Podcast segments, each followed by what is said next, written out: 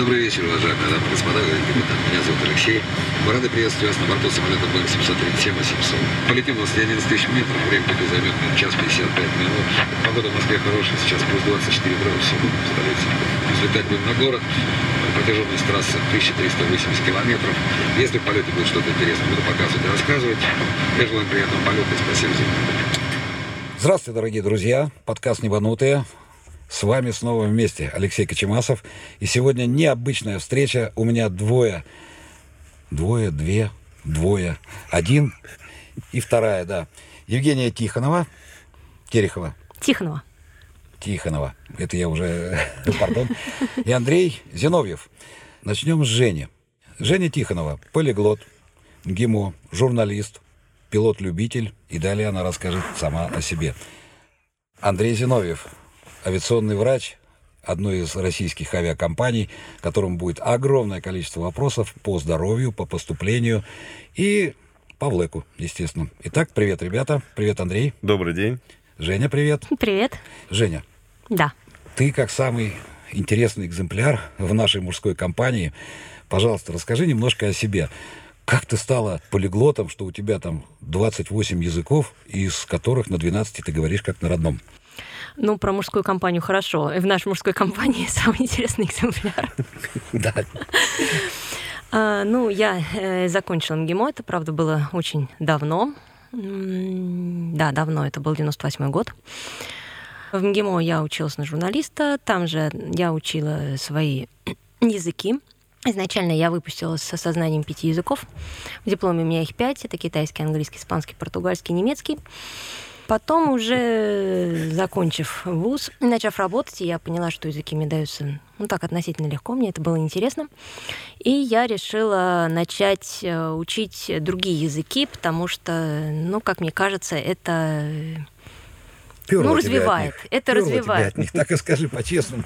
Нет, и на самом деле даже не столько перло, просто когда ездишь куда-то за границу, самое, наверное, неприятное, это когда тебе приходится объясняться с местными жителями не на их родном языке, потому что когда с ними начинаешь говорить на их родном языке, отношение меняется, ты понимаешь их. То есть все, страна раскрывается иначе. Конечно, еще никогда не было такого, чтобы я приехала в страну, и, ну вот нет, был один раз, был один раз был, когда я была в Турции, я с ними там общалась по английски, потому что турецкого языка я не знаю. Поэтому Турция, наверное, не произвела на меня такого впечатления, как она могла произвести. Женя, но как суахили? Ведь ты свободно говоришь на суахили. А, ну, суахили а, из моей, собственно, появился из моей любви к Африке. Я достаточно долгое время там провела вот, и не по работе. И вообще очень люблю этот континент. И всякий раз, э, опять-таки, когда туда приезжаешь, очень хочется разговаривать с местными жителями на их родном языке. Вот. А суахили — это такая лингва франка для Африки, поэтому, ну, в общем, как... А поздоровайся, пожалуйста, на суахили. Худжамбо. Это как? Это добрый вечер, добрый день? Это Здрасте, привет. дословно «как твои дела?». Сложный вообще язык суахили? Он а, не сложный, но там есть свои особенности. Он такой агглютинативный, то есть там есть корень, и к нему цепляется все остальное. Например, я читаю «сома», это вот, вернее, сома это читать. Я читаю ни на сома, ты читаешь у на сома, он читает а на сома. То есть ни это я, у это ты, а это он, на это настоящее время, а сома это глагол. Не понял. Ну, это тяжело немножко. Ну, мне кажется, самолет вводить сложнее. А японский? Нет. Чуть-чуть могу сказать, несколько фраз. А китайский свободный? Да. Но китайский, он же язык состоит не из букв, а из иероглифов. Слова. Которые... Китайский язык это прежде всего язык слоговой. Один иероглиф это один слог. То есть это картинка, которая обозначает что-то. Понятие. То есть человек под зонтиком нарисованный каракулями китайскими, будет означать слог? Человек под зонтиком, да. Но у китайцев у них же много очень, и они, по-моему, друг друга тоже не особо понимают, да? А, там нет, они на самом деле друг друга понимают, когда речь идет об иероглифике, потому что иероглифика, она унифицирована, она, если написанная, любой китайец в любом уголке страны прочитает. Другое дело, что там очень много диалектов. И если, например, житель юга, который говорит на своем диалекте, он может его не понять, например, житель севера. Или, например, шанхаец, у них свой диалект. То есть те, которые живут э, по ту сторону Амура на севере, за Благовещенском, в городе Хайхэ. Хей-хе. Хай-хай, правильно, да? Хайхэ. Хай-хэ. Вот, я думаю, я хай-хэ знал. Итак, Женя у нас закончила МГИМО, знает кучу языков, и каким-то образом она вдруг решила стать пилотом. Ну, не каким-то образом. Меня, собственно, дедушка, пилот, э, военный летчик, прошел всю войну до Эльбы и до Берлина. Потом очень долгое время как летчик воевал в Японии. После уже после победы. И, наверное, любовь к небу у меня досталась от него, как мне кажется. По крайней мере, моя мама считает, что у нас с ним очень похожий характер. А как давно ты решила выучиться на пилота? Я сейчас скажу, примерно лет в пять. Понятно. И теперь мы подходим к самому интересному моменту. Для того, чтобы стать пилотом, прежде всего нужно пройти медицинскую комиссию. Да, в ЛЭК. ЛЭК. Теперь мы переходим плавненько к Андрею и спрашиваем его, Андрей, а вы-то как стали врачом авиационным? Кто вы вообще? Ну, у меня с авиацией тоже интересно получилось. Я закончил военно-медицинскую академию, где тоже учат врачей на авиационных врачей, но я закончил военно-морской факультет. То есть изначально я был военно-морским врачом. Док. Док, да, дослужился до звания майора медицинской службы. И в 2004 году, тяжелые наши времена нашей страны, надо было уже уходить из армии. Более случая, Земля — это маленький шарик, поэтому, когда я ехал в метро и заснул, меня растолкал мой а, однокашник с академии. Хотел я, конечно, когда меня толкали встать и поговорить, что меня разбудили зря, еще ехать и ехать. Но оказался однокашник, ну, неудобно же было его бить. Вот. Тут разговорились, я говорю, уходить собрался с армии. Он говорит, давай как к нам в Домодедово. Там все уже наш. И так я плавно из морской среды перешел в авиационную, в небо. Начал свою авиационную медицинскую деятельность в аэропорту Домодедово врачом, а, просто сначала именно э, с наземными службами. Там несколько лет поработал, э, пошел дальше с ребятами. У нас образовалась своя такая группа, с которой мы ходили в другие места. И воле судеб когда я э, уже работал в Роспотребнадзоре Московской области, надзор за питанием населения, вот, позвонили ребята, говорят, нужно, открылась авиакомпания, нужен врач, вот ты рядом в Шереметьево, говорит, давай, говорит, приходи туда. И так я в 2008 году попал э, в авиационную медицину уже именно в авиакомпаниях и стал работать э, уже в авиакомпаниях. То есть где-то с 2008 года я уже начал понимать, что такое медицинское обеспечение полетов, вот, что такое врач в авиакомпании, чем он должен заниматься, что он дел, должен делать. Вот, и потихонечку начал заниматься этими вещами. Потом, где-то, наверное, в 2015 или 2013 году понял, что Вообще ничего у нас в законодательстве, одни пробелы по авиационной медицине, по медицинскому обеспечению полетов. Начал заниматься документами, написанием новых документов по авиационной медицине. Чем сейчас тоже этим и занимаюсь. А ты по образованию какой врач? Терапевт, хирург? Нет, я изначально хирург. То есть мы в военно-медицинской академии, она готовила, готовила в те времена хирургов и терапевтов. А так как военно-морской факультет, вот, больше это были преобладание хирургов, нас готовили на подводные лодки. То есть, в принципе, когда мы поступали, нашим родителям на собрании, когда мы уже поступили, те, кто поступил, им сказали, не волнуйтесь, не переживайте, все ваши дети будут служить на подводных лодках. Все мамы, папы, а, нам плохо. Вот. Андрей, не жалеешь? Нет. Но, к сожалению, говорю, у меня вестибулярный слабый, поэтому во время учебы выяснилось, когда у нас э, было подводное подгружение, выяснилось, что мне нельзя погружаться. Я на пяти метрах мне стало плохо, на семи я уже поплыл, и меня вытаскивали. Это все сказалось э, в детстве барабанной, прокол барабанной перепонки врачом неудачно.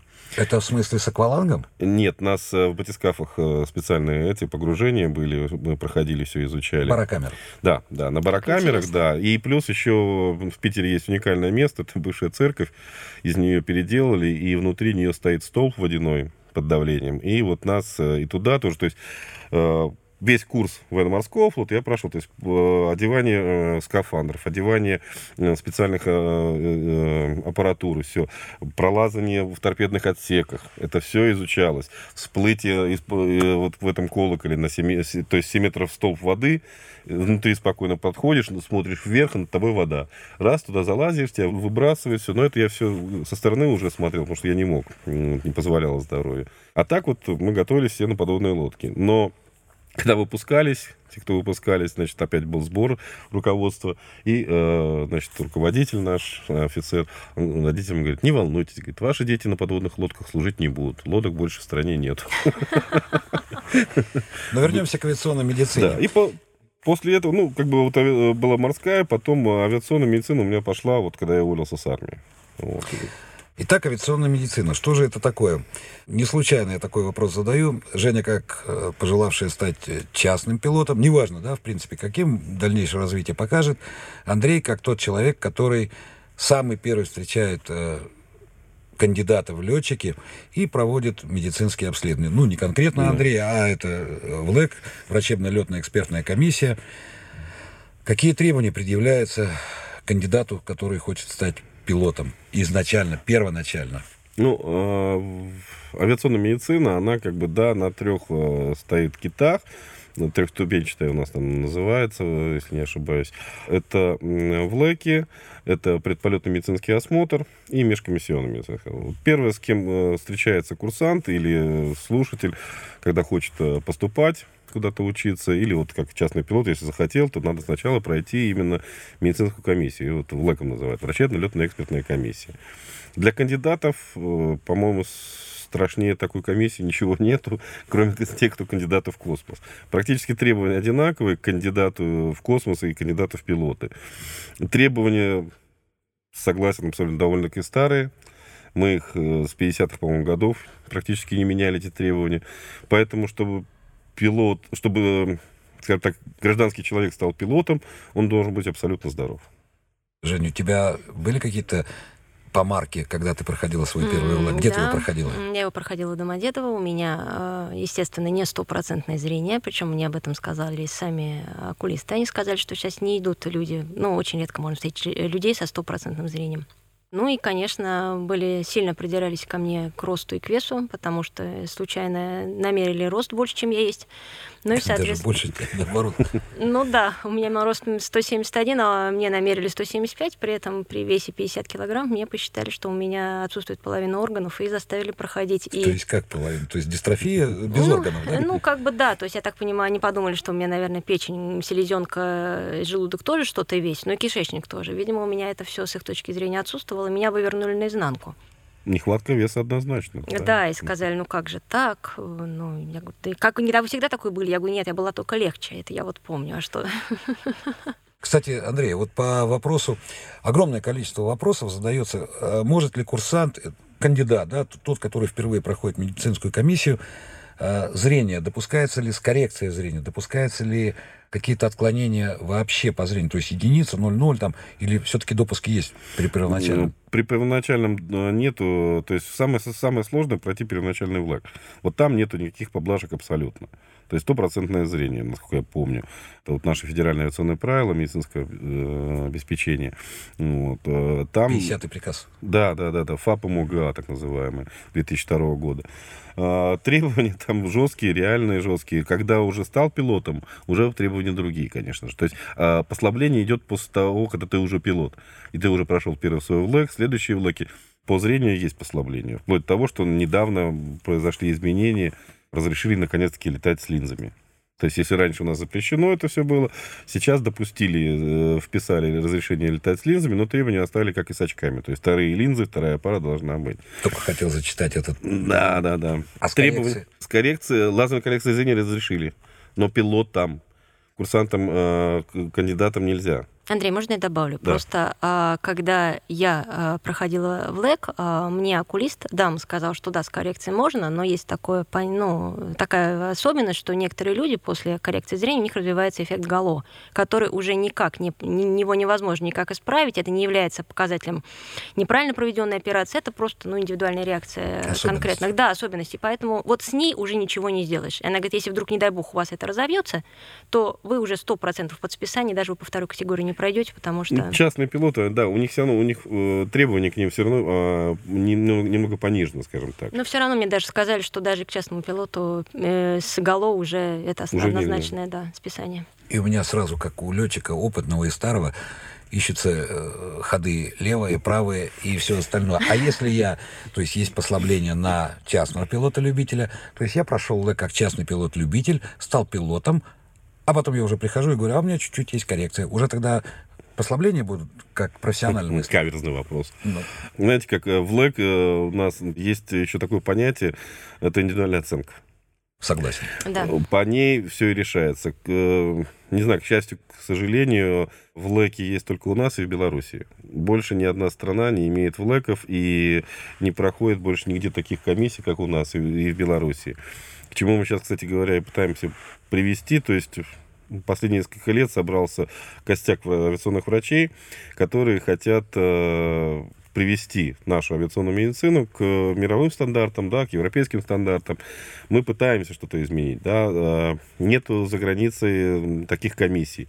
Есть врачи-эксперты, которые проводят э, медицинский осмотр. Ну, там, я так понимаю, такая же, такая же, ну, не буду говорить формальность, но это так же легко, как вот медкомиссии при получении прав на, на машину. Даже еще легче. Первый ВЛЭК за границей, он тоже там э, надо много сдать анализов, да, но в итоге ты приходишь к одному врачу-эксперту, он тебя оценил, посмотрел и все.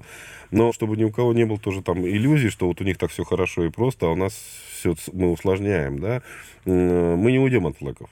Скорее всего, ни мы, ни Белоруссия это будет. Но мы начинаем уже вводить у нас врачей-экспертов. У нас в приказе нашем уже он появился, но э, он только появился теоретически. Когда это практически будет реализовано, непонятно. Практически очень непонятно, когда он, когда он будет. Да, сейчас можно это сделать, и и под э, врача-эксперта отдали э, как раз э, пилотов-любителей, бортпроводников, бортинженеров, уже может э, проводить им врач-эксперт. Но требования к врачу-эксперту такие, что это практически то же самое УЛЭК. Ну да. Что за границей, там почему, э, почему мы отличаемся, и что у нас самое главное отличие, это ответственность. То есть э, нас, в нашем законодательстве, э, врачи несут ответственность за состояние здоровья пилота. А за границей пилот отвечает сам за свое здоровье. И если он утаил информацию, его накажут, и он будет за это нести ответственность. Не врач. Не врач, да. А, недавнейший пример, вот мы, у нас еще создалась сейчас два года назад рабочая группа стран СНГ по медицинскому обеспечению полетов. И мы как раз вот через эту рабочую группу пытаемся внедрить новые современные понятия. И сейчас, скорее всего, выйдет э, 30 октября у нас э, будет съезд э, рабочей группы здесь, в Москве. Мы как раз будем вносить изменения по сердечно-сосудистой системе, по вообще критериям и оценке. То есть э, у нас сейчас э, 64, по-моему, статьи, по которым пилота можно зарубить. Ну, 64 самое любимое, это тугоухость. Да? Зарубите меня, наконец, по тугоухости. Вот. А мы хотим уйти от этих статей. Извиняюсь, можно такой вопрос? А много у нас тугоухих пилотов? К сожалению, или к счастью, не знаю, пилотов, да. До 2000 года было всего лишь э, 200 пилотов, насколько я знаю. А После 2000 в десятки раз выросла тугоухость, при том, что мы летаем на современных, качественных, хороших самолетах. И когда у компании Boeing или компании Airbus мы запрашиваем их, э, как это, э, шумовую изоляцию в самолете, они говорят, зачем вам это? Мы говорим, у нас пилот оглох. Он говорит, в смысле? Говорит, у нас современный самолет, который защищен все и вся. Я говорю, да, но в России у нас пилоты глохнут. Можно- а можно я не буду раскрывать секреты, почему у нас глохнут пилоты? Ну, я могу так приоткрыть, потому что у нас страна такая, она северная, здесь холодно, и Вот. Да, я тоже так думаю, что так. Так, и? Ну, наверное, слушатели э, как раз э, у нас в основном уже это пилоты, поэтому они нас прекрасно понимают, о чем мы не говорим. Климат у нас такой суровый, поэтому у нас так все.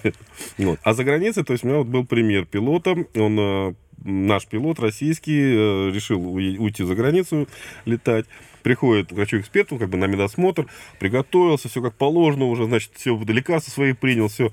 Тут заходит ему врач, говорит, о, окей, hello, как дела? «Ну, Нормально. Как себя чувствуешь? Нормально. Ну все, в принципе, так, ну-ка сдай, там у них обязательно наркотики, э, сдай анализ, там все-все-все, посмотрел. Все, Индивидуальная оценка. да, да, да. А, говорит, вот подпиши кучу документов, он ему дает, значит, заполнять анкету, где пилот проставляет... э, Нет, нет, нет, да. нет, нет, нет, нет. Значит, доходит до проблемы с ушами. Он вспоминает, что он недавно переболел. Думаю, не буду говорить, как по нашей привычке. У нас же как в России. Пилот, э, заходя на влэк, он всегда должен говорить только одно слово. Здоров, годен, здоров, годен. Да? То есть жалоб Не нет. болит, нет. да, самочувствие удовлетворительно. И он по этому же принципу там все заполняет. Все, окей, ему выдают, он выходит удивленный, получил в лэг, все нормально, летает. Проходит два месяца его работы, ему опять у него атит, то есть воспаление уха. Он обращается в медцентр, его лечат, пролечили, все, все нормально, по страховкам у них все хорошо, все прекрасно. Вдруг ему вот так выкатывают счет многотысячный. На что? Он говорит, за что? Он говорит, вы, э, это страховые компании, вы два месяца назад проходили в ЛЭК, ну, так, врача-эксперта в ЛЭК, медкомиссию, где вы заявили, что вы состояние ваше здоровья хорошее, и вы себя чувствуете нормально. Через два месяца э, вы заболеваете, выясняется, что у вас хронический отит. Значит, вы умолчали в то время, что у вас есть заболевание. Поэтому все лечение, все ваше медобслуживание за ваш счет. И выставляют ему за это счет. Вот, Красота пожалуйста. какая. Ответственность. Все в, от- в ответственность. То есть А- личная ответственность. Личная ответственность. А у нас, когда пилот приходит на влог, да, это хорошая есть картинка, где стоит пилот, и Да, его да, да, да, да, во со все, всех сторон, да. со всей щели, да, смотрит, проверяет, стоят врачи. Проктолог, э, Да, да, да. стоматолог, Да. ухо-горлонос. Вот. У нас почему так? У нас пилот заходит и, и, э, сопротивляется врачам. Да? Вот это, это большая проблема нашей страны. То есть э, доверия у пилота нету к врачам. И Ну, врач, правильно. а врач э, смотрит на пилота и пытается что-то выявить, потому что знает, что пилот молчит и не говорит об этом. Вот это вот основная наша проблема э, российская. Э, нету хороших отношений между пилотом и влеком. А ты знаешь, Андрей, мне кажется, еще дело в том, что когда люди наши приходят на ВЛЭК, они понимают, что те люди, к которым, к которым они пришли, они не заинтересованы в том, чтобы их лечить. То есть они приходят туда не лечиться, они приходят туда для того, чтобы пройти ВЛЭК. Да, потому что там врачи-эксперты. Да. Именно. То есть а их задача не лечебная. Они не, до- не назначают ничего. Они эксперты, которые должны оценить твое состояние здоровья и дать оценку ему. Определить, годен ты или не годен.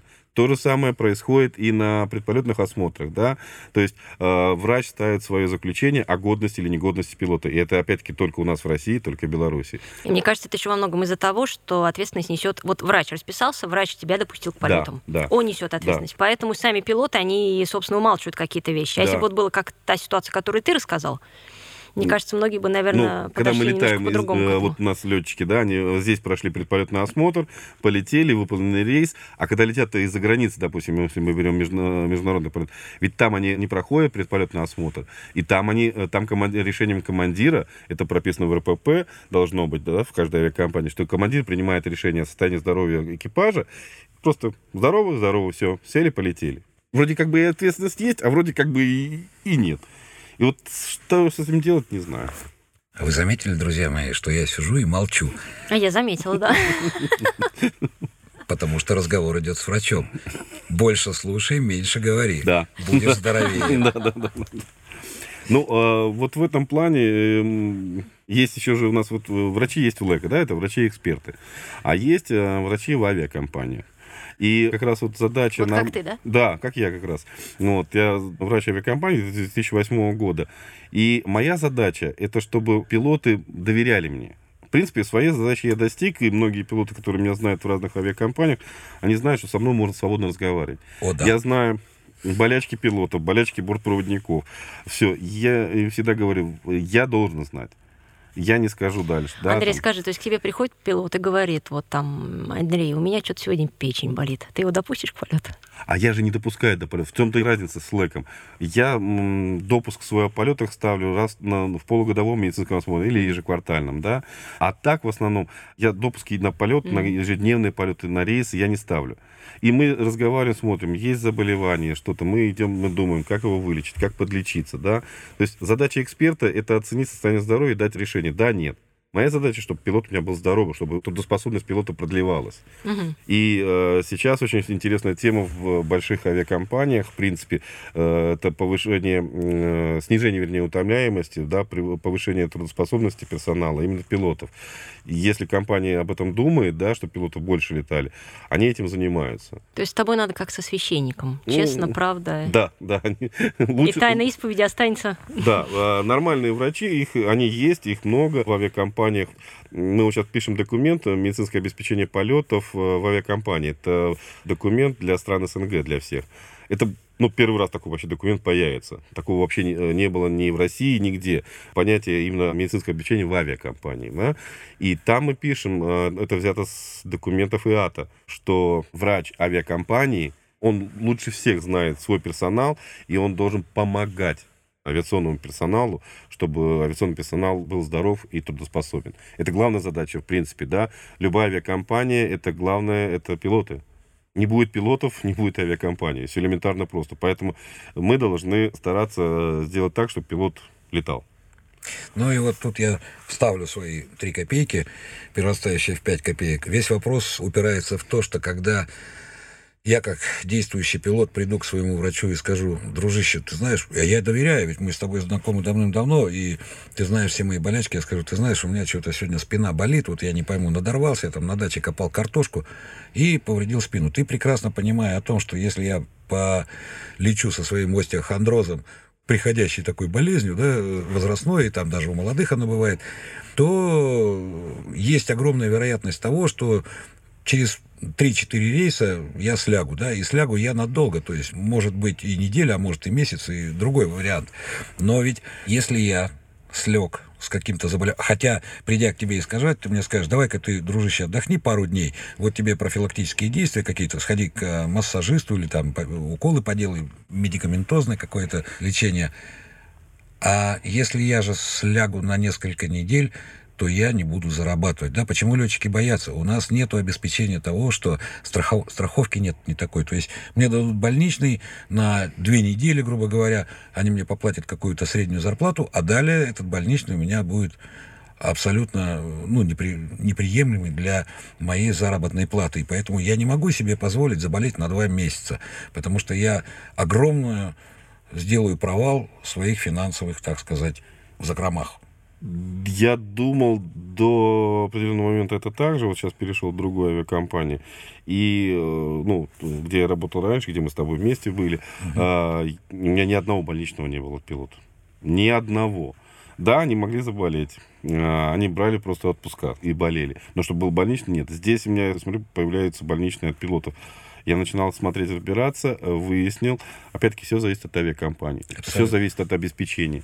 Если компания занимается тем, что у летчиков есть добровольное медицинское страхование, санаторно-курортное лечение, там еще что-то, все, пилот по-другому уже себя чувствует. Он, он не боится, спокойно берет больничный и лечится нормально, потому что он знает, что у него э, будет все хорошо.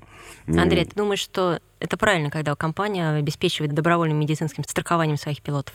Да, абсолютно. Оно должно быть э, страховки, э, ведь... эм, То есть не ОМС, а именно ДМС? Да, УМС, он есть у всех, и, э, ну, да, по нему можно лечиться, но это совсем другое. ДМС, добровольное медицинское страхование, однозначно должны быть застрахованы и пилоты, и бортпроводники, то есть все, весь, э, скажем так, авиационный персонал должен быть застрахован. Это помогает э, в разы разруливать ситуации. Это повышает трудоспособность. Но это бонус, это приятный, хороший бонус, э, он должен быть. Ну и плюс, учитывая то, что у нас все пилоты, действительно нехватка пилотов в стране, то есть каждый пилот, получается, это штучный товар, Ну, то есть который надо беречь. То, что сейчас нехватка, не скажу, потому что Трансайра, когда развалился, пилотов на рынок выпало много, а сейчас нету. По-моему, сейчас нету на рынке проблем с пилотами. Цены между, ну, цены, зарплаты, скажем так, более-менее э, во всех авиакомпаниях выровнялись, да. Э, Пилот, наверное, уже больше смотрит на интерес э, другие, то есть социальные, да, социальные льготы. Вот те же самые ДМС, это социальная льгота. А если у тебя еще есть санаторно-курортное лечение, да, В каком-то лагере для детей. Э, Да, да, то есть, пожалуйста, вот у нас, допустим, я знаю, что э, есть санаторно-курортное лечение за границей. О, на это, какая. да, на это выделяются деньги.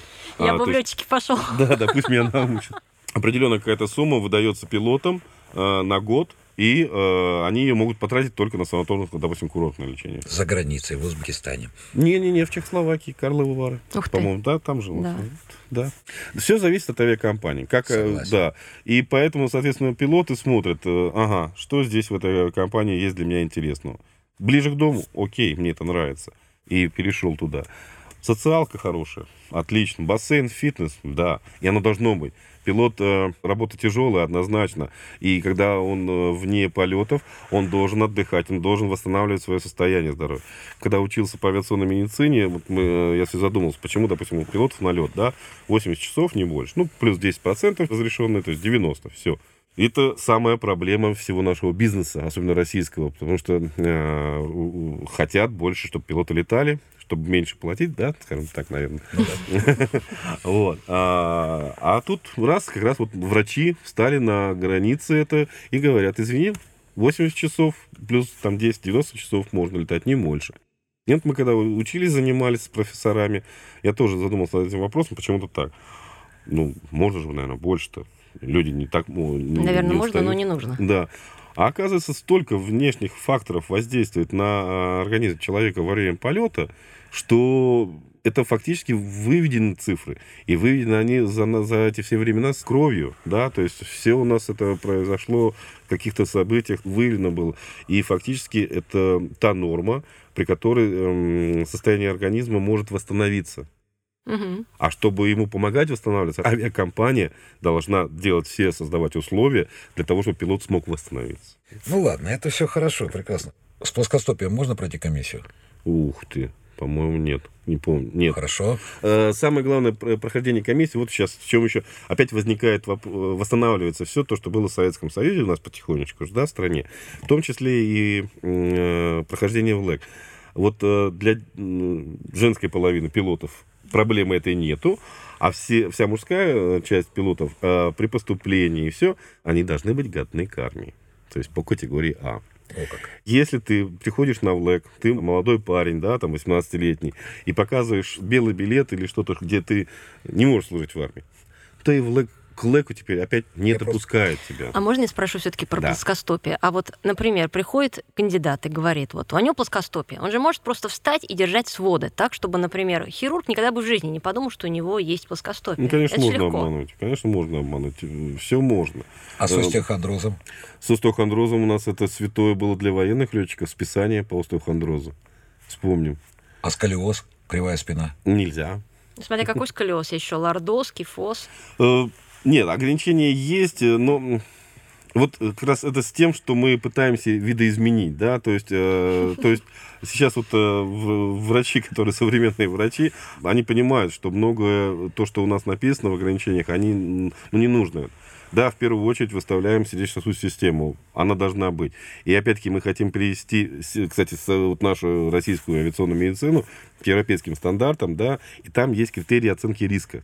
Да, описываем риски, по ним проставляем, оценим и смотрим. В первую очередь сердечно-сосудистая система, да, на нее надо смотреть. От того, что, допустим, у, у пилота там, не знаю, одна почка, да, это, это было это выявлено, да, допустим, что он живет с одной почкой. Ну, окей, хорошо, пусть живет, в чем проблема? Ходить, жить он может, летать он не может. Ну, как так? Да? Или э, какие-то, допустим, ограничения... Или вот можно опять-таки вернусь к этому плоскостопию, который Алексей сказал. Ну да, Если человек, он уже в плоскостопии у него был всю жизнь, он уже компенсирован как-то, он уже ходит, он уже Да. привык, у него там вот почему с плоскостопием нельзя? Я понимаю, ладно, с одной почкой. Мало ли что Можно. с ней случится. С одной почкой можно? Ну, как сказать, почему нельзя? Я, наверное, проще скажу, к сожалению, что потому что это написано у нас в федеральных авиационных правилах. Да, но вот мне как раз непонятен смысл. Поэтому мы Логически. пытаемся сейчас все-таки убрать эти все критерии, да, переделать этот документ мы пытаемся, но это очень тяжело. Или А, опять-таки к почкам. Если у человека, например, губчатые почки, что является вариантом развития, ну какая разница, как они выглядят, если они функционируют нормально? За границу он может летать. Он пошел, нет. сдал пробу Реберга, всего остального, все заработало. Ну, Так, у Это меня она есть... журналист, подожди, точно, да? Я только что... Я только хотел сп- спросить, что... Женя, у меня есть ощущение такое. Я сижу, слушаю, и мне приходит понимание, что ты не только МГИМО закончила, но и как-то у вас слишком глубокие познания в анатомии человека. а, ну, скажем так, мне всегда нравилось этим заниматься. Это, скажем так, то, чем я не стала потому что с детства всегда очень хотела быть э, врачом. Мне прям тянуло э, а, покопаться э, в человеке, причем именно в прямом смысле слова. конечно, это по-доброму. Не в мозгах. А, ну, получилось так, что я потом очень долгое время работала педагогом, то есть фактически мне приходилось лечить мозги. А так э, больше мне нравилось именно строение человека. Я очень хотела стать э, врачом, но вот неправильный выбор в свое время сделала. Интересный человек, то есть пилот с медицинским образованием. Это вообще прям единичный случай, можно сказать. Так более того, еще полиглот, да, Да. иностранные языки. Надо ее в коммерческую авиацию забирать. А сейчас она выучится пилота-любителя, потом плавненько перетечем в коммерциал, да, и, и TPL там недалеко, Air Transport Pilot. Ну, я боюсь, что вот как раз я уже тут засветил, сказав, что у меня проблемы со зрением. Не возьмут меня. Так а готовому пилоту я же не просто так спросил у врача о том, что если мы пойдем из-за угла, то есть мы пройдем комиссию, ты уже прошла, ты уже учишься на пилота, и ты получишь свидетельство. А к пилотам другое отношение. Ну, если только. Пилот уже пилот, все, отношения другие. Женя, как ты пришла, ну все-таки, как ты стала пилотом-любителем, учеником-пилотом-любителем, да, пока? Или ты уже вылетел самостоятельно? Сейчас расскажу. В свое время я, ну, судьба меня свела с Алексеем Максимовым, который, собственно говоря, открыл для меня э, мир самолетов. Э, Я с ним летала на Л-29, мне это очень нравилось, я с ним достаточно много полетала, и, в общем-то, то, что какие-то вот базовые вещи, которые необходимы для того, чтобы начать свой путь в этой сфере, он для меня открыл. То есть, ну, потрясающе. Мне вообще всегда везло на педагогов, мне всегда везло на учителей, э, что в институте, что как-то по жизни. Ну, наверное, в этом плане действительно везучий человек. Вот, но потом так получилось, что у меня произошел некий перерыв, э, ну, там э, у Алексея там появились какие-то личные причины, у меня, ну, в общем, я выпала. А тут э, как раз тоже у меня все получается совершенно случайно. Я стала пересекаться с другой авиационной авиашколой. Ну, собственно говоря, вот и э, так получилось, что я теперь там летаю. Самостоятельно я вылетела. э, И, э, Тип в общем, самолета какой? Это Сьерра. Тикнам. Текнам П-2002. Отлично, одномоторный самолет. Одномоторный... э, На Твине не летаешь пока? а на что? Ну, на, На Твине нет, шестерочке. нет. Э, И на самом деле, мне кажется, это очень хороший опыт, потому что Элка все-таки она реактивная, и там одни, ну как бы закон всегда аэродинамики, они одни и те же, но это вот все равно, что ты учишься водить, например, грузовик, такую большую фуру, а потом тебя сажают на какую-нибудь маленькую машинку. Или ты берешь сначала, начинаешь водить большую яхту, а потом тебя сажают на какой-нибудь, я не знаю, на какой-нибудь оптимист. Или Элку, то Эмку, Эмку маленькую, потому что вылетая на П-2002, ты понимаешь все как работает крыло, как там ветер, как что. То есть вот настолько все вот прям можно Ты потрогать руками. самолет. Да, да. Я, честно говоря, когда первый раз вылетела на П-2002, я испугалась, я не могла поверить, что оно летает. Я села и сказала, спросила инструктора, оно вообще летает? Он говорит, еще как? Я говорю, ну, тут все какое-то смешное. Когда мне инструктор говорит, закладывай первый поворот, я говорю, господи, нет, и на этой... выс- Разворот. Разворот, да, разворот, сори. Я говорю, на, на этой высоте на Элке только шасси убираю. Какой разворот? А Мы же сейчас упадем. я вспоминаю, это было лет пять, наверное, шесть Да, назад. 15 год.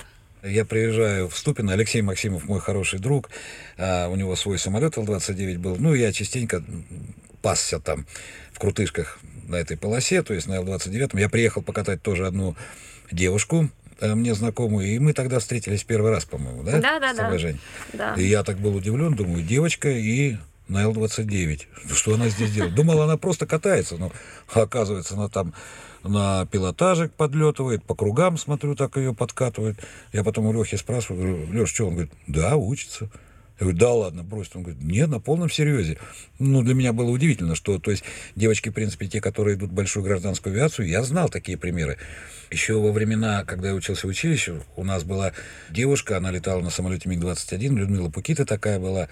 А, Ну, это, будем так говорить, экземпляры единичные, да, как Марина Попович, вот наши летчицы. Хотя, когда война закончилась, Великая Отечественная, огромное количество женщин, которые были ночными ведьмами, они пришли в авиацию. Но чтобы в современном мире девушка пришла, э, еще была Гынку, на, Наташа, да, тоже на Л-29 она летала. И вот я увидел Женю, что она летает на Элке. Для меня это было шоком. Ну да, там сложилось так, что Алексей был вынужден там с самолетом распрощаться своим там на какое-то время, а Женя теперь осваивает как вчера Тимур мне сказал, мелкощепочные самолеты, да? Ну, я бы не стала так говорить про самолет, потому что, мне кажется, любой самолет, он все-таки требует уважения, как бы, какой бы он ни был. Его там и самокатом называют, и как только, и раз только что скейтбордом не называют. Но это машина, которая летает. Я, в принципе, в общем-то, я не суеверный человек, но э, с самолетом должно быть взаимопонимание, ты должен его чувствовать. Вот. А Конечно, а ты, ты приходишь вот... с ним, погладил, поговорил с ним, это да, так и с большими также делаешь, ты приходишь, да. ну что там, пузырек, да, к какому-то самолету Вот, подходишь. я вспоминаю Элку, вот у mm. меня был один самолет, на котором я летал, это был мальчик, а вторая это была девочка. И мне тогда вот. еще Алексей сказал, она вот, вот этот самолет, второй, он говорит, не про... 36 это как раз мальчик, там второй да. Да, да, 36 он говорит, он ничего не простит. Я действительно понимаю, что это девочка, которая ничего не прощает. А вот мальчик, он спокойный, там вот, ну, что-то не то сделал, он тебе говорит, ну, ну, ну, ну, ну, ну, ну ты чего? Вот, ну, вот, давай вот. уже как-то. А девочка, а? И все, и, и брыкаются все. сразу. И брыкаются, да, правильно. Да. Вот. Они вроде самолеты, да, действительно, они делятся. Однотипные, да, но при этом, да, как бы все стоит одинаково, но вот когда садишься... Есть еще такие там подростки, которые брыкаются, очень здорово. А что касается, кстати, девочек в авиации, мне кажется, это очень здорово, что сейчас очень много стало появляться. С каждым, ну, немного, но с каждым годом все больше и больше, в том числе и в любительской авиации приходят девочки. Но, честно говоря, вот смотришь, все люди разные, все девчонки разные. Кто-то приходит, э, чтобы сфотографироваться красиво Селфи. на фоне да, самолетика. Кто-то крутит уже пилотаж, кто-то ну, приходит ради того, чтобы вот научиться летать кто-то приходит, чтобы получить Безусловно, но тут вопрос в том, что у нас есть огромные э, не то что огромные, это великие люди, которые достигли в авиационном спорте Светлана Капанина, да? Да.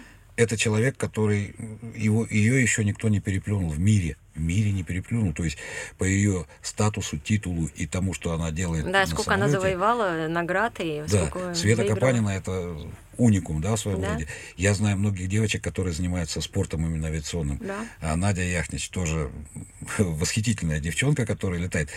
Но ты ведь пошла как любитель, ты же не в спорт пошла, а ты просто хочешь летать, как ездить на машине, на самолете, да? А, не совсем. А, вот а, я, а, когда вот мне Алексей первый раз показал пилотаж, или я никогда не забуду, как мы с ним, он мне показал, что что пора. Я помню, что я пришла к нему в кабинет, я вот просто была зеленой, я легла лицом, и он мне говорит, может, тебе водички? А мне так круто. Мне плохо, и одновременно меня штырит. Я говорю, нет, нет, не надо никакой водички. Он говорит, слушай, ну ты вся зеленая. Ты, говорит, вот прям тебе нехорошо.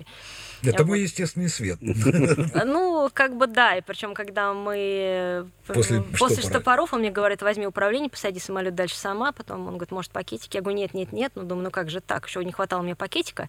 Вот, э, я, честно, ничего не расплескала, я вышла, пришла к нему в кабинет, легла туда лицом на стол. И зелененькая такая лежала. Мне было очень хорошо. И после этого мне, в принципе, то есть самолет не то, что он мне открылся, засиял другими там, я не знаю, огнями, нет. Мне э, захотелось, как мой дедушка, который был пилот пилот за, э, за облачниковый сотник, мне тоже захотелось крутить пилотаж. Другое дело, что я, конечно, понимаю, что это, этому надо учиться, учиться серьезно. Я понимаю, да, в принципе, это, что это, это не так легко. Ну, Евгений, это все-таки, э, опять-таки, вот правильно сказал, это захотелось сесть за руль, да, ты можешь свободно э, сесть, когда захочешь, ты именно, да, а коммерческая авиация, да, коммерческая это авиация, работа. Да, это работа. Это работа. Я все время говорю так вот, допустим, бортпроводникам, когда они вот, мы набираем их, да, и и там приходит массово, нам уже говорят, там, из 400 набрать там 40 всего, да, ну, вот, э, не по критерию 90-60 на 90 мы выбираем, это однозначно, это самый плохой критерий для выбора, вот, и... Но, тем не менее, на цыпочки встать и достать, да, вверх полки надо. Ты понимаешь, вот у нас была одна девочка, сейчас вот как бы про Бурбурников сказать, пришла маленькая такая, все худенькая, маленькая девчонка, мы сразу говорим, извини, пожалуйста, но ты не будешь у нас э, работать, ты э, маленькая, ты худенькая, тебе тяжело. Но почему? говорю, ну, потому что 200 килограмм весит э, дверь, которую ты должна будешь открыть. Она, да не вопрос, я кандидат мастера спорта под дзюдо. Мы сразу, да, да, ты будешь у нас. Потому что есть еще пассажиры, с которыми надо иногда работать. И кандидат мастера спорта под дзюдо, она должна быть у нас, да. Ну, как раз то, что нам нужно. Да, да, да. Но опять-таки, а когда они идут и начинают э, спрашивать, для чего вы идете, да.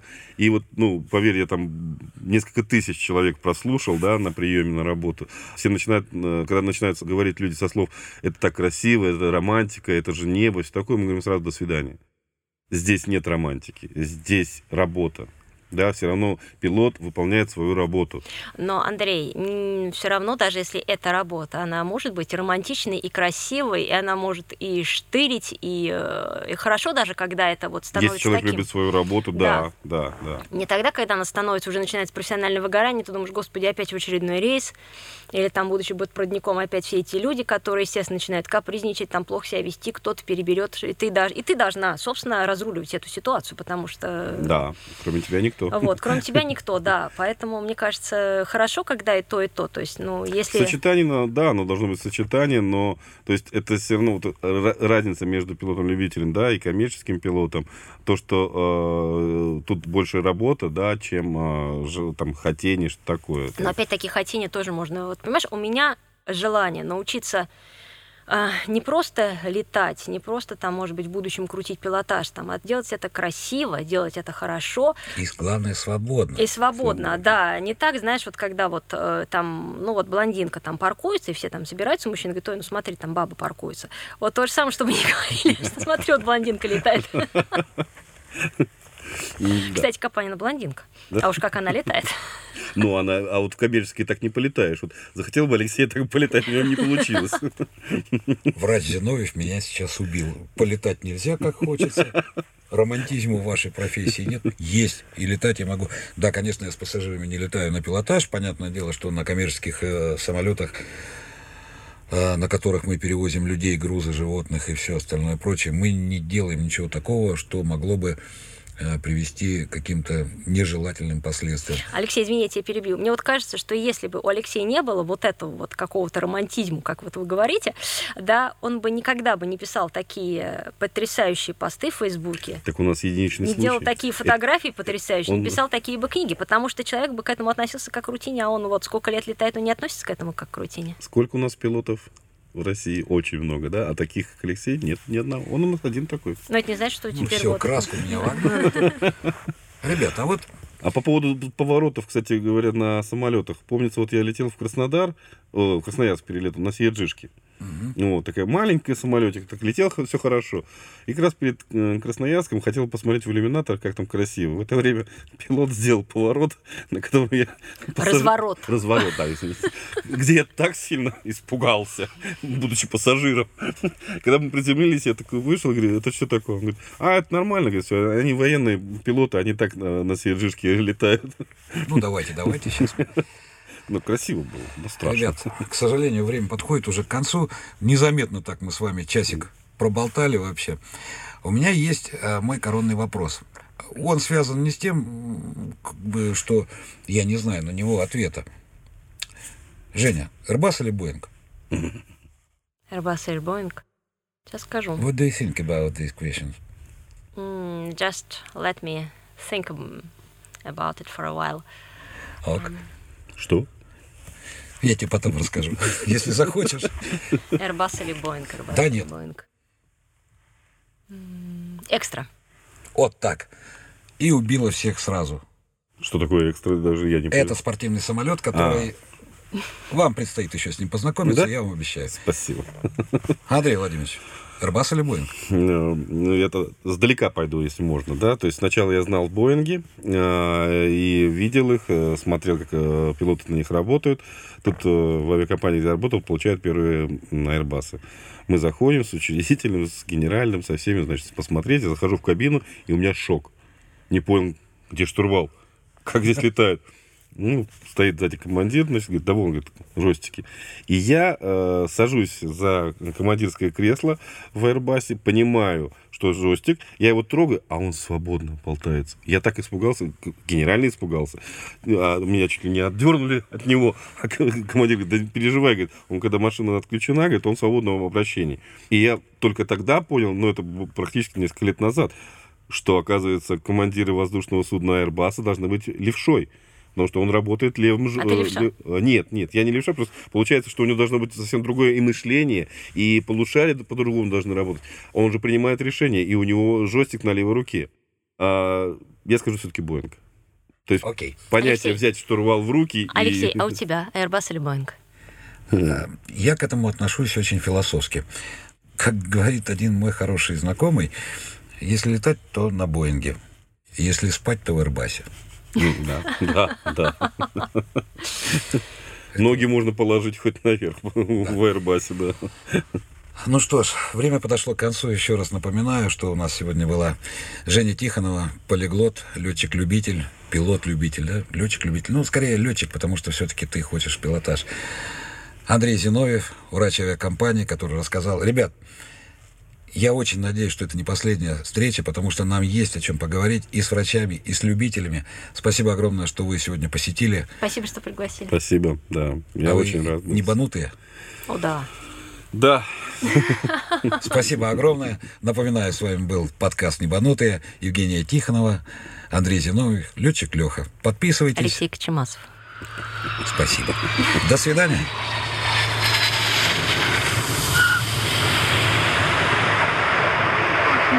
Дорогие друзья, итак, наш подкаст окончен. С вами был ваш капитан-летчик Леха, Алексей Кочемасов.